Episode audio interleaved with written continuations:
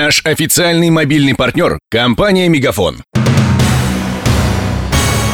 Новости на радио Ростова. Здравствуйте, у микрофона Евгений Глебов. Белоруссия хочет поднять стоимость транзита российской нефти на 20%. Об этом ТАСС заявил источник в белорусской нефтяной отрасли. В российской транснефти подтвердили получение уведомления. Компания намерена оспорить это решение в Федеральной антимонопольной службе. Через территорию Беларуси российская нефть поставляется европейским потребителям. В начале октября Белоруссия уже повышала тарифы на транзит нефти наполовину. Это решение было отменено после ряда уступок от России. Больше половины россиян считают арест главы Министерства экономического развития Алексея Улюкаева показательной акцией. Таковы результаты опросов ЦИОМ. Респонденты заявили, что это следствие внутриполитической борьбы. Треть граждан увидели в аресте экс-министра реальную борьбу с коррупцией. Напомним, Алексей Улюкаев был задержан по подозрению в вымогательстве взятки у компании «Роснефть». Чиновника посадили под домашний арест.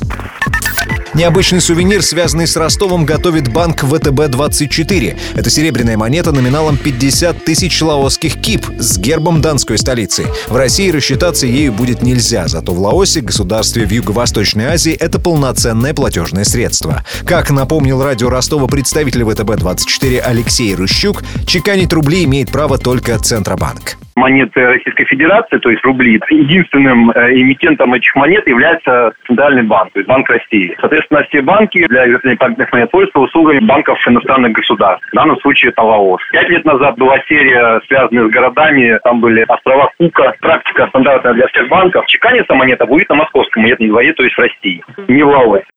На реверсе монетки отчеканят карту Ростова, поверх которой эмалью нанесут цветной герб города. На аверсе изобразят одну из достопримечательностей донской столицы и символику банка Лаоса. Стоить серебряный сувенир будет около 5000 рублей. Можно ли им воспользоваться в качестве инструмента для инвестиций, слушайте в репортаже через полчаса про дороги.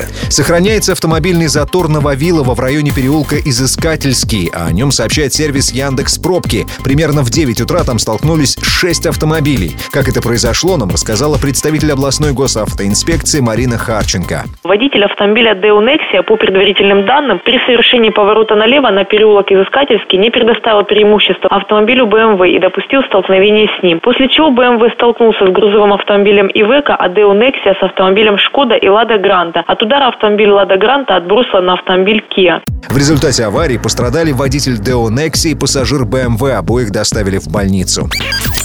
У меня вся информация к этому часу. Микрофон Евгений Глебов. Над выпуском работали Денис Малышев, Данил Калинин, Ксения Золотарева и Александр Стильный. До встречи через час.